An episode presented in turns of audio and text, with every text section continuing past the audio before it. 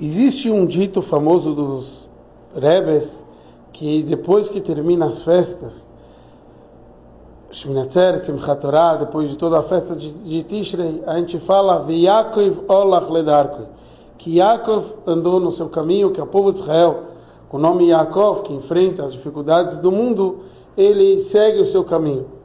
E a pergunta que surge é Veakov alach ledarko é uma linguagem do versículo do Passu que a gente encontra na nossa paraxá. Yaakov voltando à terra de Israel. Então, seria o contrário daquilo que está acontecendo das festas. Eu estou saindo das festas encarando o mundo. Como pode ser que justo esse Passu significa o contrário? Então, o Rebbe nos explica que, na verdade, Yaakov, indo para a terra de Israel, ele teria que enfrentar o Esav e refinar o trabalho do Esav. Como ele tinha força disso? Está escrito que quando ele saiu da casa do Lavan, Lavan o perseguiu.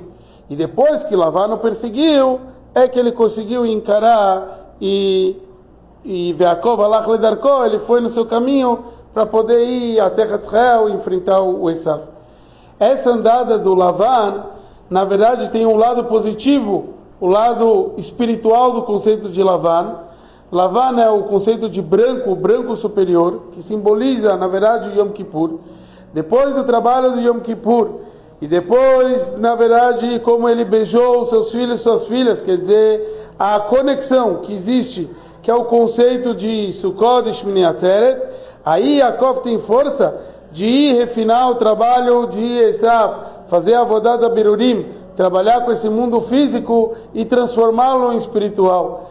Então assim, cada um de nós, depois de todas as festas, especialmente depois do Yom Kippur e depois do Shminater Simchat Torah, a gente tem força de poder refinar esse mundo da melhor forma possível e que a gente consiga chegar ao propósito, a vinda de Mashiach.